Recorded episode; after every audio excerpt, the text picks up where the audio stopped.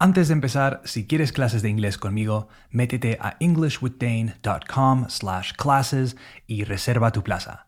For this course hay clases en grupos reducidos de cuatro personas máximo y para alumnos de nivel intermedio 1 e intermedio 2. So, ya sabes, métete a englishwithdane.com slash classes y disfruta de clases semanales muy dinámicas, prácticas y diseñadas para que mejores de manera rápida y eficiente.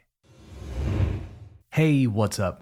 What's going on? Welcome to English with Dane, a podcast designed to improve your English. As always, I'm your host, Dane, and you can find me on Instagram and TikTok at English with Dane.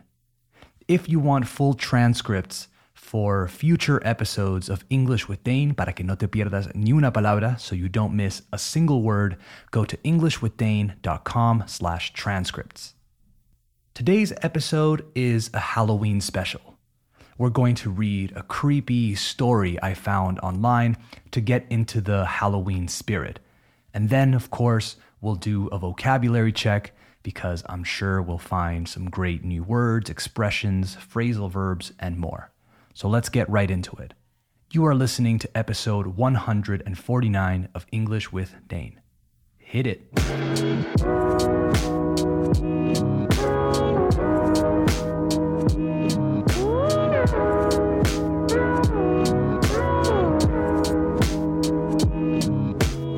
Okay, we have officially started the show, so let's read this creepy story. I got this from Reddit, by the way. If you don't know Reddit, check it out because it's one of the best websites of all time. Anyway, here's the story. It's called The Smiling Man, and it was submitted by user Blue Tidal. I'll link the story in the description of the episode as always. Okay, here we go. The Smiling Man. About five years ago, I lived downtown in a major city in the US. I've always been a night person, so I would often find myself bored after my roommate, who was decidedly not a night person, went to sleep. To pass the time, I used to go for long walks and spend the time thinking. I spent four years like that, walking alone at night, and never once had a reason to feel afraid. I always used to joke with my roommate that even the drug dealers in the city were polite. But all of that changed in just a few minutes of one evening. It was a Wednesday, somewhere between 1 and 2 in the morning, and I was walking near a police patrolled park, quite a ways from my apartment. It was a quiet night, even for a weeknight, with very little traffic and almost no one on foot.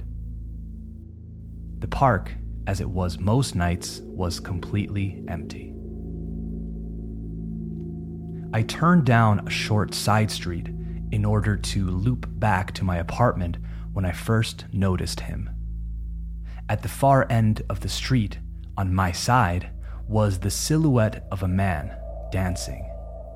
It was a strange dance, similar to a waltz, but he finished each box with an odd forward stride. I guess you could say he was dance walking, headed straight for me. Deciding he was probably drunk, I stepped as close as I could to the road to give him the majority of the sidewalk to pass me by. The closer he got, the more I realized how gracefully he was moving.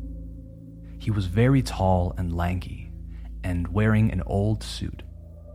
He danced closer still until I could make out his face.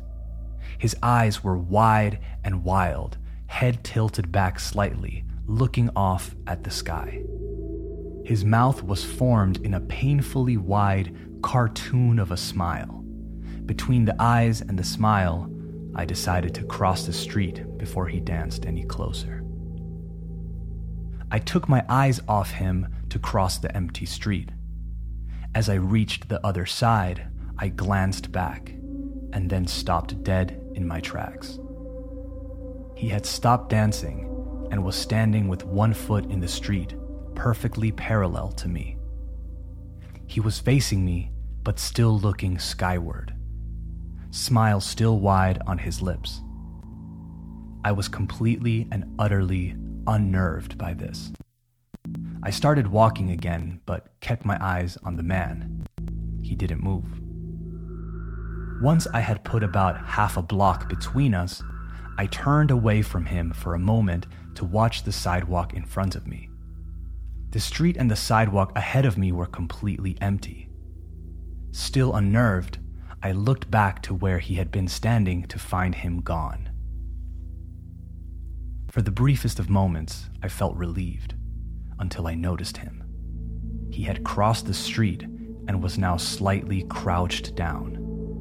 I couldn't tell for sure due to the distance and the shadows, but I was certain he was facing me.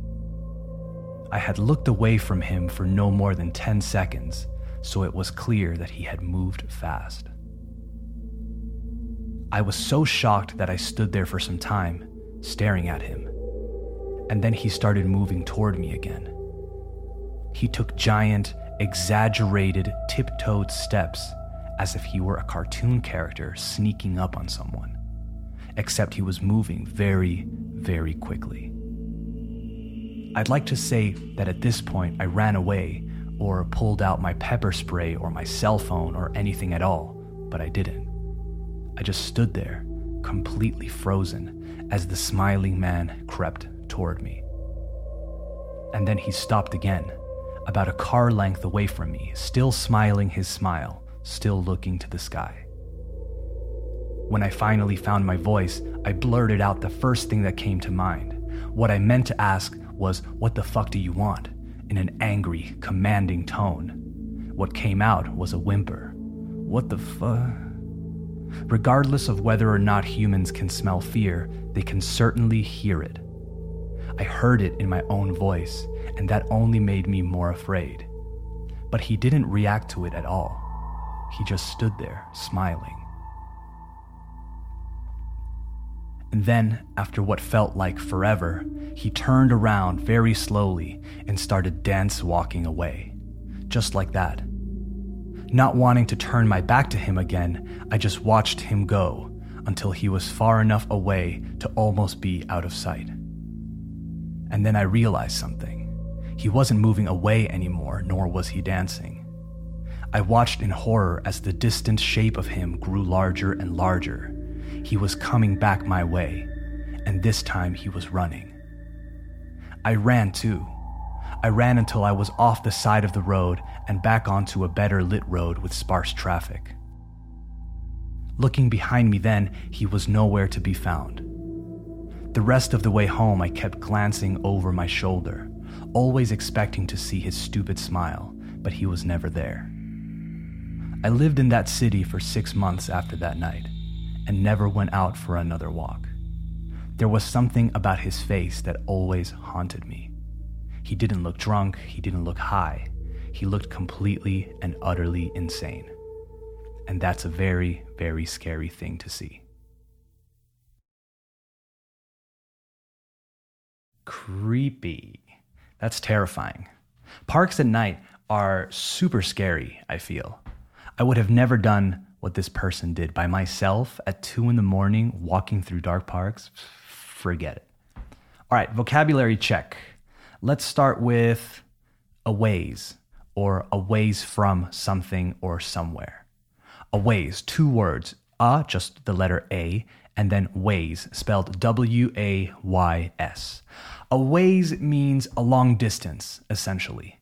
The sentence was I was walking near a police patrolled park quite a ways from my apartment. You'll hear people say a ways away a lot too. Next up, we have the phrasal verb to look back.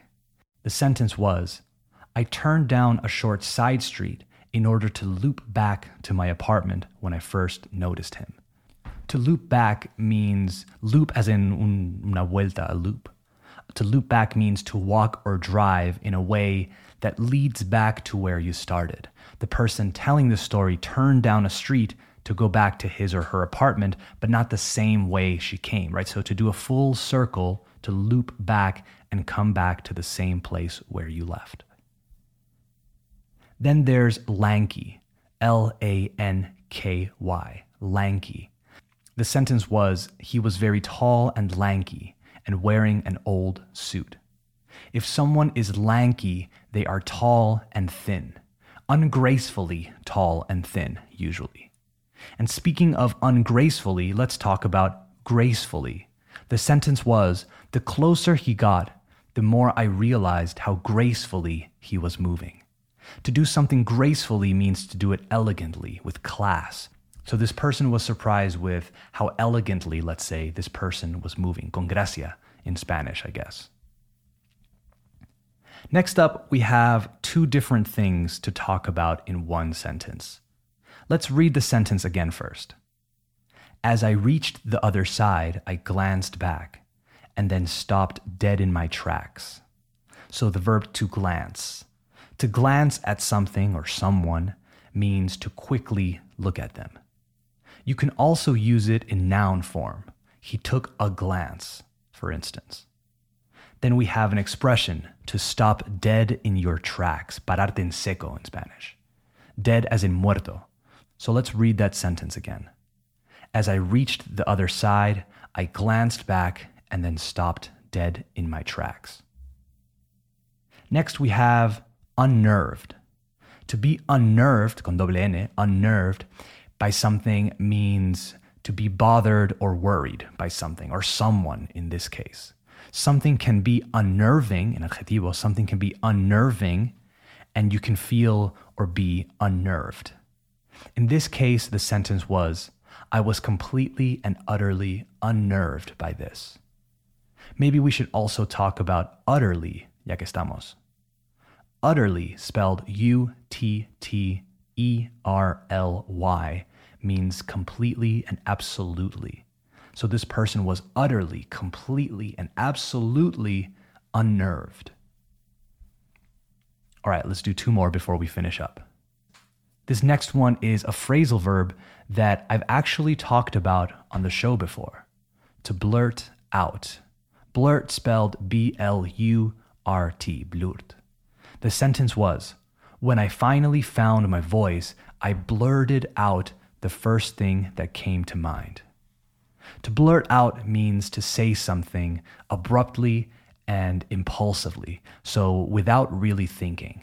I guess in Spanish we would just say like soltar or dejar salir, or I'm not sure. Okay, one more. Last but not least, we have regardless. This is one that a lot of people are familiar with but use incorrectly. Regardless means despite the circumstances or without regard or consideration for. In this case, it's used along with whether or not. The sentence was regardless of whether or not humans can smell fear, again, regardless of whether or not humans can smell fear, they can certainly hear it. So, without caring, right? Without caring if humans can smell fear or not, they can certainly hear it. This is one that you'll have to practice a bit more. And for some reason, some people say irregardless, right? Con el, con el prefijo, irregardless, which is totally wrong. If you hear someone say irregardless, don't copy them, not a real word. And also, it would mean, significaría, it would mean the same thing as regardless, which is super silly. All right, that's it for this episode of English with Dane. I hope you enjoyed it and I hope you learned something. If you made it this far, si llegaste hasta aquí, if you made it this far, give it a five star rating on Spotify or Apple Podcasts or wherever you listen. Remember, if you want transcripts for all future episodes so you don't miss a word, go to englishwithdane.com slash transcripts and sign up to the listener list. You'll receive full transcripts for new episodes on the same day as they come out. If you want past episode transcripts, you can get those there too. That's englishwithdane.com slash transcripts. All right, talk soon. Later.